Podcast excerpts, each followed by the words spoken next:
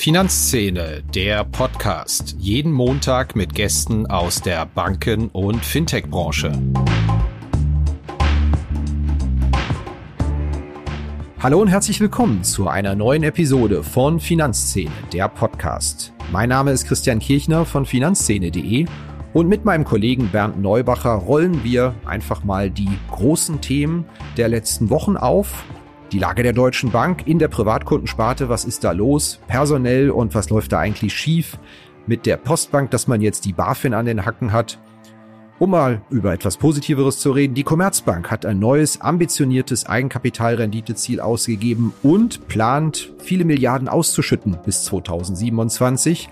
Da fragen wir uns mal, was stimmt eigentlich nicht? Das Ausschüttungsversprechen, ist das zu optimistisch oder der Aktienkurs zu niedrig? Eins von beiden muss falsch sein. Wir sprechen über die Rekapitalisierung der Swiss Euro Clearing Bank und gehen mal der Frage nach, aus dem Reich der Fintechs und Neobroker. Was macht eigentlich Trade Republic da mit seinem merkwürdigen App-Move? Macht einen Relaunch, der bei den Kunden komplett durchfällt, zieht das aber eisern durch, obwohl man eigentlich als extrem app-zentrierter Anbieter darauf angewiesen ist, dass die App absolut über jeden Zweifel erhaben sein muss. Wir fragen uns abschließend, warum gibt es nicht mehr MA zwischen Fintechs und Banken und werfen einen kleinen Blick auf das, was unserer Meinung nach im Oktober für Banken und Fintechs wichtig wird. Viel Spaß. Hallo Bernd. Hallo Christian. Erster Podcast seit langer Zeit zwischen uns beiden mal wieder. Da haben wir ein bisschen was aufzuarbeiten. Absolut. Fangen wir mit was Positivem oder mit was eher Kritischem an? Ich dachte, du wolltest jetzt zur Deutschen Bank überleiten und dann, als du positiv gesagt hast, kam ich etwas ins Grübeln. Ja, ist die Frage. Fangen wir mit der Deutschen Bank oder der Commerzbank an? Äh, gerne mit der Deutschen. Wäre dann eher das Negative. Äh, eine Bank, die jetzt doch mehrfach auffällig geworden ist in den letzten Wochen, weil sie jetzt mittlerweile Stress mit der Finanzaufsicht hat. Ja, oh, und äh, das ist ja auch nicht unbedingt neu. Sie hat ja sowieso Stress mit der Finanzaufsicht, weil äh, die BaFin ja schon einen Sonderbeauftragten ähm, wie für die Geldwäschevorkehrung geschickt hat. Und jetzt im Rahmen des äh, Chaos mit der Postbank im Retailgeschäft ist der zweite Sonderbeauftragte. Vergisst man leicht, dass der immer noch da ist, ja. Ja. Der Geldwäsche-Sonderbeauftragte. Ja, wir haben ja über diese Probleme bei der Postbank intensiv berichtet, über die vergangenen Monate.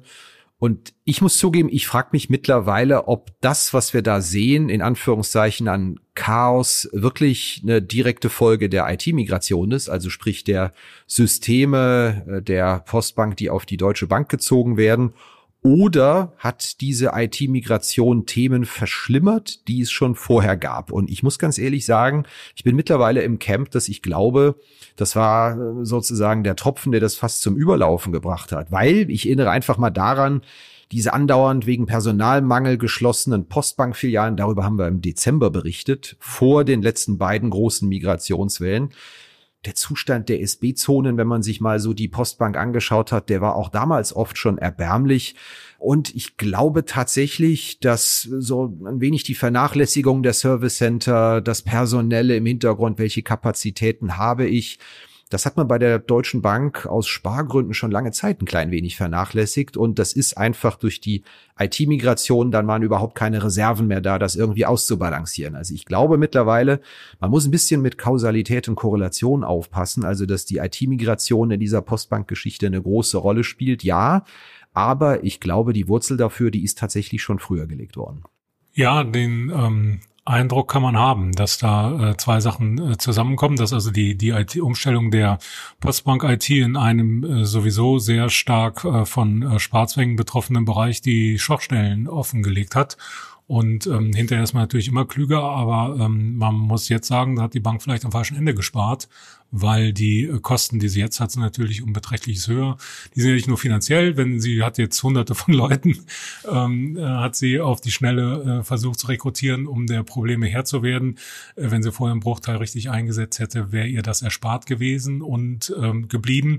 Und der Reputationsverlust kommt ja noch äh, hinzu. Also äh, das ist bei den bei den Kunden ist er ohnehin da, er ist aber auch bei den Aufsehern da, in der Öffentlichkeit und ähm, bei Investoren und nicht zuletzt bei den eigenen Beschäftigten. Ja, äh, du hast ja ähm, dir die Finger wund geschrieben im Vorhinein, äh, wie es aussieht bei der Postbank und äh, im Nachhinein kam ja auch raus, dass äh, im Intranet nicht alles ähm, Gold war nicht alles, ja. also die, der Frust auch bei den Beschäftigten doch äh, deutlich groß war und auch deutlich artikuliert wurde. Ja, haben wir einen Artikel drüber verfasst, weil wir dankenswerterweise äh, mal einen Blick auf die Intranet-Diskussion werfen konnten, in der sich doch die ganz große, überwiegende Mehrheit der, der Mitarbeiter sehr kritisch mit einer Stellungnahme auseinandergesetzt hat, was denn so jetzt Sache sei bei der Postbank und nach der IT-Migration mit dem Problem war. Das ist für Sentiment natürlich extrem schlecht, weil unter Christian Sewing schien es ja seit 2018 äh, eine Aufwärtsbewegung gegeben zu haben. Der ehemalige Privatkundenchef, der weiß ja, was abgeht in dieser Sparte, ja.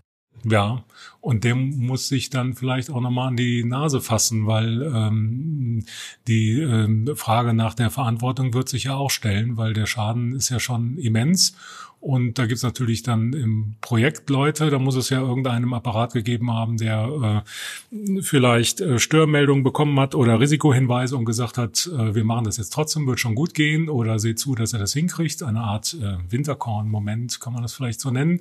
Aber letztendlich ist natürlich äh, Christian Sebing auch äh, verantwortlich, weil er ist halt der Chef des Unternehmens. Für solche Probleme gibt's eigentlich nie eine gute Zeit, aber eigentlich ist das ja die Zeit, in der so eine Privatkundensparte mit den vielen, vielen Einlagen so richtig Geld verdienen müsste, so wie es bei vielen Wettbewerbern im Moment der Fall ist. Und tatsächlich hat man diese Sparte ja schon ähm, im späten Frühjahr zum Restrukturierungsfall erklärt, gesagt, wir müssen umbauen. Wir haben auch einen Managementwechsel, Vertrag Karl von Rohr läuft aus, wir holen Claudio de Sanctis und wir müssen dann noch umbauen, da müssen wir noch einiges Geld in die Hand nehmen und auf diese Situation, dass man da jetzt eine neue Strategie braucht, wieder restrukturieren muss, kommt jetzt noch das Problem mit diesen Rückständen und der ganzen IT-Migration on top. Also etwas merkwürdige Konstellation, wo ja auch aus anderen Sparten, insbesondere Investmentbanking, nicht mehr so viel Gewinn kommt da wäre jetzt eigentlich der Zeitpunkt gekommen, wo die Sparte liefern muss und jetzt ist sie erstmal wahnsinnig mit sich selbst beschäftigt. Ja,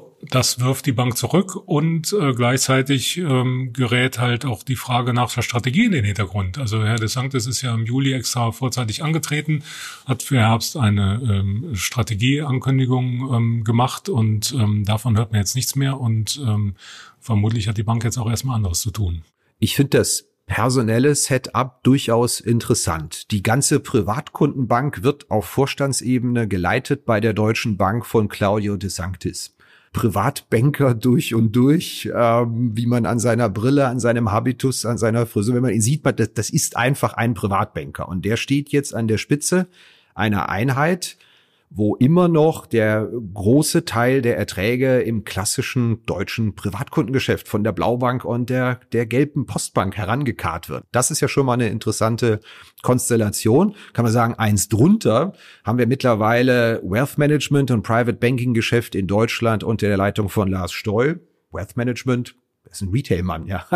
Seiner Karriere noch nichts mit zu tun gehabt, wo man aber auch sagt, da besetzt man ihn so. Und darunter ist ja jetzt just vergangene Woche Dominik Hennen ernannt worden zum Leiter Personal Banking, also von dem, was da bei der Blaubank und der Gelben Bank passieren soll. Und der hat seine Expertise wiederum vor allen Dingen im Bereich Transformation die vergangenen Jahre gehabt. Da ahnt man schon, also da wird doch schon einiges passieren, wenn ich einen Transformationsexperte äh, da dran setze und dessen Retail-Qualifikation vor allen Dingen darin sachbezogen bestand, dass er mal zuständig für die Betreuung der Postbank als Vertriebspartner war, in der, wie in der Medienmitteilung stand. Da darf man sehr gespannt sein, wie diese Strategie ausfällt. Ich glaube, da kommen schon ganz schöne Umbauten auf die Abteilung zu und auf die Bank und auch Kürzungen im, im physischen Bereich, was Filialen angeht, was Betreuung angeht. Ich glaube, das wird sehr umfangreich werden, weil da wird man jetzt nur einen Schuss haben und wenn man dann schon einen Transformationsexperten dann an, als Leiter Personal Banking ernennt, kann man wirklich gespannt sein. Es gibt ja einen Vertrag mit Verdi, der die Zahl der Filialschließungen der Postbank auf jährlich 50 begrenzt. Und ähm, dem, dem Vernehmen nach läuft der äh, Vertrag äh, 2025 aus. Und ähm, ja, äh, bei der äh, Besetzung des, der Leitung des deutschen Privatkundengeschäfts wäre es natürlich ein Wunder, wenn da die Filialschließungen nicht forciert werden, soweit es geht. Man kann die, ähm, äh, man kann die neue Besetzung im Privatkundengeschäft aber auch positiv sehen. Also Herr, Herr de Sanctis ist ja jemand, der von außen kommt. Vorher hat man ja aus irgendwelchen Gründen auch immer äh, nicht so den richtigen Weg gefunden mit der ähm, Postbank. Ähm, er kann da vielleicht ohne falsche Rücksichten auch Entscheidungen treffen. Und ähm, vielleicht hat man auch nur deswegen von der Strategie noch nichts gehört, weil man Herrn Henn noch ähm, äh, Gelegenheit geben wollte, auch sein, seine eigene äh, Duftmarke zu hinterlassen und die nicht als jemand vorstellen, der halt nur umsetzen muss oder soll. Das ist schon richtig, aber ob er jemand ist, der bei der Vertriebstagung West auf irgendeinem Schloss im Ruhrgebiet äh, die Leute mitnimmt, sozusagen begeistert, ohne ein Wort Deutsch, hm, bin ich mal gespannt. Ist jetzt. Ja. Genau, bin ich doch einigermaßen skeptisch. Da braucht er, glaube ich, wirklich eine Führungsmannschaft unter sich, die das alles übernimmt. Dann lass uns über was Positiveres reden. Schluss mit dem Gemopper und Gejammer über die, über die Deutsche Bank, die ja auch in drei Wochen Zahlen präsentiert. Dann schauen wir mal, ob sich das in irgendeiner Form in Zahlen auch schon niederschlägt und wie viel Restrukturierungsaufwand da für die Privatkundensparte schon reingepackt wird. Reden wir über was Schönes. Die Commerzbank. Die kam ja mit dem Hinweis, man verdient 2027 11 Prozent Eigenkapitalrendite. Wahnsinn. Und auch ähm, tolle Ansage. Das Problem ist, dass keiner so richtig glauben will. Ne? Ja, es, äh, Teil der Aussage war ja nicht nur 11 Prozent Eigenkapitalrendite, sondern auch das kumuliert über die Ausschüttungsquoten, wenn man mal die Erwartungen zugrunde liegt, ja mal eben 10 Milliarden Euro, vielleicht sogar ein bisschen mehr, zwischen 2023 und 2027 an Aktionäre ausgekehrt werden soll. Das Ding ist, die ganze Bank ist an der Börse ja nur 12,5 Milliarden wert, ja. Und jetzt gibt er eine, eine Rückzahlungsindikation, da fließen euch jetzt in fünf Jahren äh, ungefähr 10 Milliarden Ausschüttung zu. Ich kann mich auch nicht erinnern, wann die Commerzbank jeweils äh, ähm, ähm jemals äh, drei Milliarden im Jahr verdient hat. Das muss ja. ein bisschen näher sein. Auf die, äh, darauf soll es ja hinauslaufen, wenn wir die Eigenkapitalrendite heranziehen. Für mich heißt es eigentlich, eins kann hier nicht stimmen. Entweder stimmt der Aktienkurs nicht, dann sind die gut 10 Euro mit den 12,5 Milliarden Börsenwert viel zu tief gemessen an den Rückflüssen über Dividenden und natürlich naheliegenderweise bei so einem niedrigen Kurs Aktienrückkäufe, die es kommen wird. Oder die Ausschüttungsvorstellung und die Eigenkapitalrenditeankündigung stimmt eigentlich nicht und es fließt doch nicht so viel zurück, weil wieder irgendwas passiert. In welchem Camp bist du? In der wohl ausgewogenen Mitte. Vielleicht äh, stimmt ja die Ankündigung, aber den Investoren fehlt noch der Glaube. Man muss ja sagen, dass sie in den letzten Jahren und Jahrzehnten nicht immer nur gute Erfahrungen gemacht haben mit den strategischen Ankündigungen der Commerzbank. Ich kann mich erinnern, in der Vergangenheit gab es schon mal zwei Strategien, wo man äh, vorsorglicherweise schon mal die Zinswende eingeplant hatte, die dann nicht kamen, womit dann die Strategie äh, gescheitert war. Dann kam jetzt Zielke mit, äh, äh, mit einer Ansage einer Eigenkapitalrendite, äh, die ähm, der es nach Meinung der Investoren deutlich an äh, Aspirationsniveau gemangelt hatte. Und äh, das wäre jetzt das erste Mal seit langer Zeit, dass die Ziele auch so kommen, wie sie angesagt wurden. Hinzu kommt, wir können Sie noch erinnern, nach der Finanzkrise wurde den Aktionären ja auch ein bisschen übel mitgespielt. Ne? Kapitalschnitte, da hatte man als, als Anteilseigner nicht viel zu lachen und vielleicht gibt's da noch ein bisschen Vorbehalte. Zum ein dritter Faktor ist noch die Parlamentswahl in Polen am 15. Oktober. Ähm, da gibt's ja den Plan der Regierung, äh, die Frankenkredite, die halt bei der M-Bank äh, ähm, ziemlich hohem Volumen vorhanden sind, zwangs zu konvertieren in Slotty. Und wenn dieser Vorschlag durchkommt, kann halt die Commerzbank in deutlichem Maße bereits gebildete Rückstellung auflösen. Mhm. Wenn es scheitert, äh, droht ein ähm, Worst-Case-Szenario, wo man nochmal 600 Millionen mhm. Rückstellung bilden muss, anstatt diese im selben Umfang aufzulösen. Und das ist natürlich auch noch ein Unsicherheitsfaktor. Mhm. Also ich wäre da, glaube ich, auch im, im Camp in der Mitte und ich glaube, der Kapitalmarkt geht einfach davon aus, dass äh, mittlerweile bei einer Großbank eine Periode von drei, vier Jahren nicht mehr seriös zu prognostizieren ist, was da tatsächlich mit dem äh, Gewinn passiert, was aber auch mit möglichen Einschlägen in der, in der Risikovorsorge passiert. Also Gewinn jetzt mal als, hauptsächlich als Funktion der Ertragsentwicklung. Wir sind am Ende von einem Zinserhöhungszyklus mit hoher Wahrscheinlichkeit bei der EZB und wir wissen einfach nicht, was ökonomisch so kommt. Und wenn man mal überlegt, wir haben jetzt Ende 2023, die Commerzbank war ja noch vor gerade mal gut drei Jahren ein kompletter führungsloser Chaoshaufen. Aufsichtsratschef tritt ab, äh, Vorstandsvorsitzende Zielke schmeißt hin, Nachfolger wird gesucht, Strategie wird gesucht. Und wir haben uns überlegt, fast forward innerhalb von drei Jahren Kompliment da auch mal an Herrn Knof und sein Team, ist aus der Bank dann jetzt wieder ein hochprofitables Haus geworden. Klar, das kann man sagen, die Zinswende hat da natürlich massiv geholfen, aber das muss man alles ja personell und, und operativ wirklich mal tatsächlich so hinkriegen. Und ich glaube, zu sagen, was dann bis 2027 passieren wird, ist ja noch mal ein bisschen länger. Das sind vier Jahre. Zurück, guck mal, drei Jahre. Da kann natürlich auch möglicherweise mal auf der, der Risikoseite ein bisschen was passieren. Aber man hat ja jetzt auch nun wirklich einen absolut genial beleumundeten Aufsichtsratschef mit dem Herrn Weidmann irgendwie. Ja, dass man wirklich sagt, ähm, das war ein Coup, dass der da der Aufsichtsratsvorsitzende wird. Exzellent verdrahtet, kennt die Leute, gilt überall äh, als extrem intelligent und äh, in der Lage, schnell Situationen zu erfassen, Menschen einzuschätzen. Ähm, glaube, das kann auch sehr spannend werden, welche Rolle er jetzt die nächsten zwei, drei Jahre da ja. ein, einnimmt, ja, bei der Commerzbank. Und er hat die ähm, Besetzung des Risikovorstands äh, zügig abgeräumt, nachdem die Berufung von Herrn Rass äh, kläglich mhm. gescheitert ist, die sein Vorgänger noch eingestielt hatte.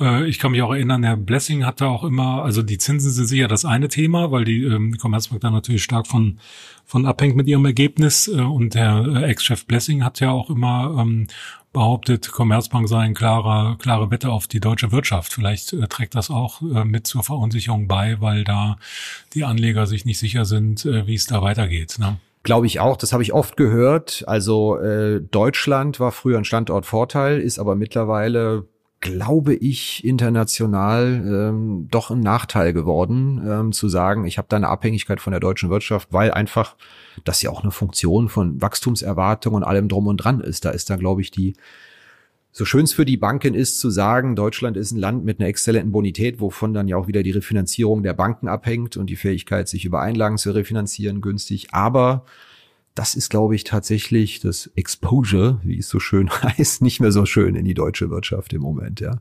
Aber lass es nicht so viel moppern. Ich meine, das sind äh, komplette Luxusprobleme. Schafft die Commerzbank 11 Prozent und äh, verdient die Deutsche Bank jetzt nicht mehr so viel, wie sie sich selbst mal vorgenommen hat, weil sie in einer von vier Sparten jetzt doch ein bisschen äh, rappelt und klackert. Themen, über die man sich, glaube ich, vor drei, vier, fünf Jahren noch ganz gerne unterhalten hätte, wenn man so. über beide Banken gesprochen hätte. Ja, dann lass uns vielleicht noch ganz kurz über Banken insgesamt in Deutschland sprechen. Wir hatten ja hier einen sehr spannenden Gast gehabt, äh, Carsten Brzeski von der ING. Da haben wir uns mal über das Thema Übergewinne von Banken unterhalten und dass einfach jetzt wahnsinnig viel Geld verdient wird, weil es gibt wieder vier Prozent bei der EZB, es kommt aber nur rund ein halbes Prozent auf täglich fällige Einlagen bei, bei Privathaushalten an und dass möglicherweise die EZB sich mal mit diesen Übergewinnen beschäftigt oder Staaten anfangen, sie abzuschöpfen. Einfach nochmal abschließende Bemerkung, Glas halb leer oder halb voll für dich, für deutsche Banken im Moment? Naja, eher halb leer, weil die äh, goldenen Zeiten des Zinserhöhungszyklus ähm, äh, nähern sich ja dem Ende. Äh, man äh, konnte ja feststellen, dass ähm, die Banken, soweit es ging, versucht haben, die Kunden kurz zu halten mit Einlagezinsen. Also ich rede jetzt nicht von, von Direktbanken, sondern von den Finanzverbünden. Da hat man sich auch teilweise auf den Standpunkt gestellt, dass man in den letzten Jahren in der Wirtschaftsfinanzierung halt äh, viel äh, getan hat, mehr als man hätte machen müssen. Und das natürlich Forderungen, die jetzt zu niedrigen Zinsen eingeloggt sind und dann will man jetzt ähm, natürlich ein bisschen aufpassen, dass man dann mit dem Zinsergebnis nicht zu sehr unter die Räder kommt. Aber das kann man sich natürlich nur bedingt aussuchen, weil das hängt natürlich von ab, wie die Einleger sich verhalten. Und mhm. äh, da ist jetzt die Frage, wie weit da die breite Masse der Banken Disziplin zeigt und die Kunden halt mit ihren Einlagen bei den Banken kleben mhm. bleiben, die ihnen vielleicht nicht so viel bieten. Es kam ja ganz frisch Daten da von der Bundesbank und ähm, hatten wir auch im Newsletter darüber berichtet. Schon interessant zu sehen, dass sich die Dinge doch jetzt ein bisschen beschleunigen. Ja, also dass man in einem Monat da mal wirklich direkt zehn Basispunkte in der Effektivverzinsung bei täglich fälligen Einlagen hochgehen von 0,41 auf 0,51. Wie gesagt, in einem Monat. Solchen Anstieg innerhalb eines Monats gab es seit Beginn der Zinswende noch nicht. Und wenn man das jetzt mal hochrechnet, da reden wir ja schon über 1,8 Billionen, die da liegen. Also das transformiert sich in richtigen Zinsaufwand in dem Zusammenhang, auch wenn es bei der EZB natürlich äh, vier Prozent für diese Einlagen gibt. Und es fließen auch Geld aus Einlagen, aus täglich fälligen Einlagen ab und werden befristet angelegt. Das ist ja der typische Move, den ganz viele machen. Es gibt wieder was dafür. Och, da lege ich mich mal ein Jahr fest und lock mir mal hier die 3,5 oder 4 Prozent ein. Ja, okay, ja, was, was ihre Finanzierung verteuert. Zum Glück gibt die EZB, die vier Prozent zahlt. Das ist das schon mal eine Konstante.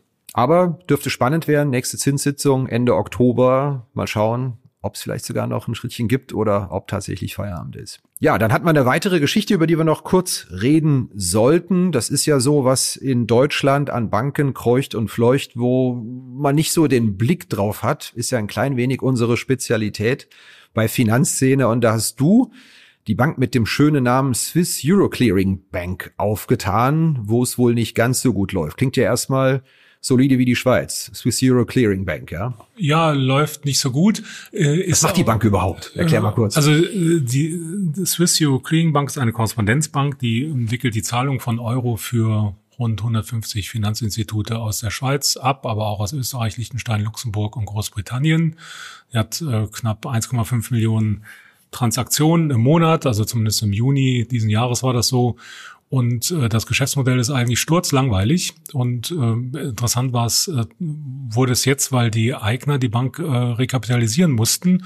Und der Grund ist, dass einfach die Zinsänderungsrisiken nicht so richtig gemanagt wurden. Also die Bank hatte ihre aktiver Festverzins angelegt und mit dem Zinsanstieg ähm, haben natürlich dann die ähm, äh, die Einleger mehr Geld äh, gefordert und das ist eigentlich ja das kleine Amel 1 äh, der Banksteuerung, die aber da nicht geklappt hat, so dass dann im, im ähm, die, das Risikodeckungspotenzial war dann äh, Mitte letzten Jahres ähm, rasch aufgebraucht. Dann gab's äh, bald negative Zinsergebnisse, die aber leider ähm, die ähm, Hauptertragsquelle sind, was dann dazu führte, dass äh, kurz vor knapp vor Jahresschluss äh, äh letzten Jahres die Eigner 50 Millionen Euro nachgeschossen haben und die Prognose für dieses Jahr sieht leider auch nicht gut aus, sodass das mit den Kapitalspritzen vielleicht noch nicht das Ende der Fahnenstange ist.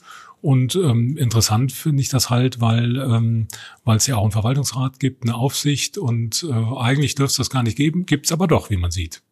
Und ähm, es ist auch ähm, äh, deswegen interessant, finde ich, ähm, weil es sei, weil es die die Tücken einer raschen Zinswende aufzeigt und äh, es gab gerade im ähm, Quartalsbericht der des äh, Basel ähm, der Bank für internationalen Zahlungsausgleich gab es einen Aufsatz, ähm, aus dem hervorgeht, dass in äh, Zinsstraffungsperioden halt auch noch drei Jahre nach äh, der ersten Zinserhöhung es zu Stress im Finanzsystem kommen kann. Mhm. Und äh, im Moment freuen sich ja viele Banken über die äh, sprudelnden Zinserträge und da kann ja schnell der Eindruck entstehen, dass das alles überstanden ist was wahrscheinlich grosso modo auch gilt, aber vielleicht noch nicht in allen Fällen. Und ähm, da muss man einfach mal noch weiter wachsam sein und gucken, ob da nicht noch das eine oder andere Problem aufpoppt demnächst ja. im Bankensektor.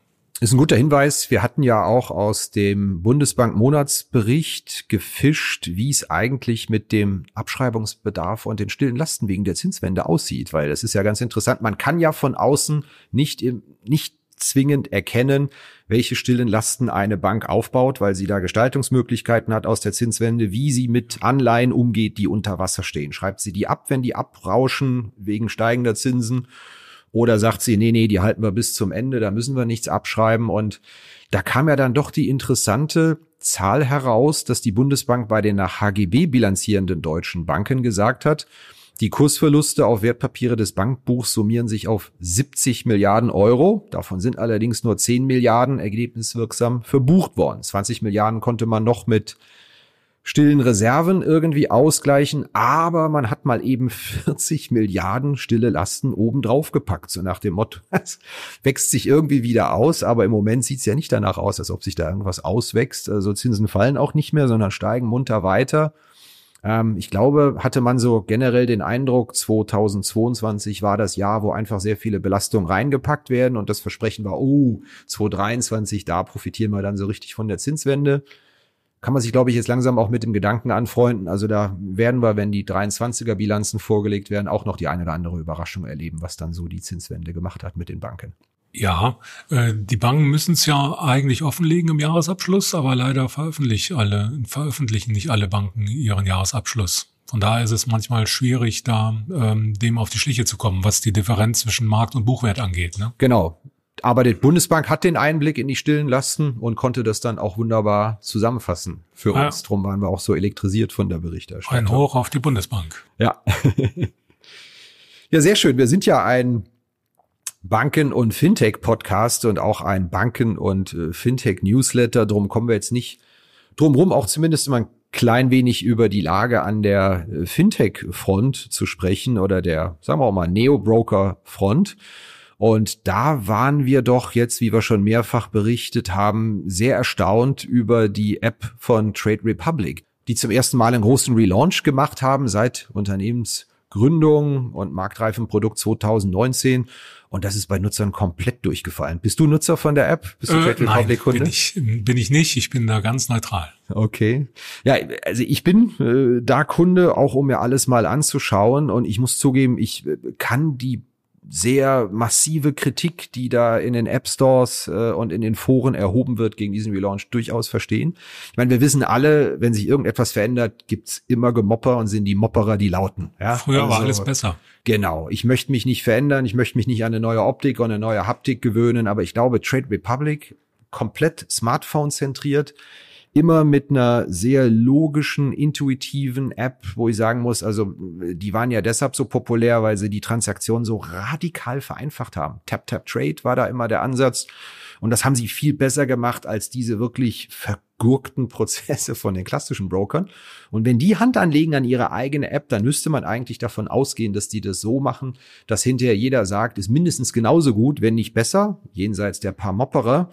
Wenn man sich aber die Zahlen jetzt hier mal anschaut und das Feedback, ich meine, wir haben es mal mit einem Analysetool für den App Store uns ja mal angeschaut, dann reden wir hier drüber, dass es über 10.000 Ratings und Reviews alleine im Apple Store gab und über 90 Prozent ein oder zwei Sterne vergeben haben, wobei 82 Prozent einen Stern vergeben haben. Also glatt unzufrieden damit sind. Und gemäß dem Gesetz der großen Zahl müssten sich ja doch bei, bei einer fünfstelligen Anzahl von Reviews und Ratings schon ein paar Leute mal melden, die sagen, eigentlich finden wir es gar nicht so schlecht, aber die gibt's einfach nicht, beziehungsweise nur in einer extrem überschaubaren Zahl. zweistellige Zahl, die es wirklich sagt, äh, ich gebe der Geschichte mal fünf Sterne. Ich bin da sehr verwundert, ähm, ob das Ding wirklich in der Breite Beta getestet worden ist, ob man sich da wirklich das Feedback eingeholt hat. Was kommt da? Weil wenn ich es aufmache und mir anschaue, bin ich auch etwas verwundert irgendwie, ja. Komischer Move. Ja, die, das ähm, Feedback auf die Postbank-App war ja schon nicht so gut, aber das ist nochmal schlechter. Ja.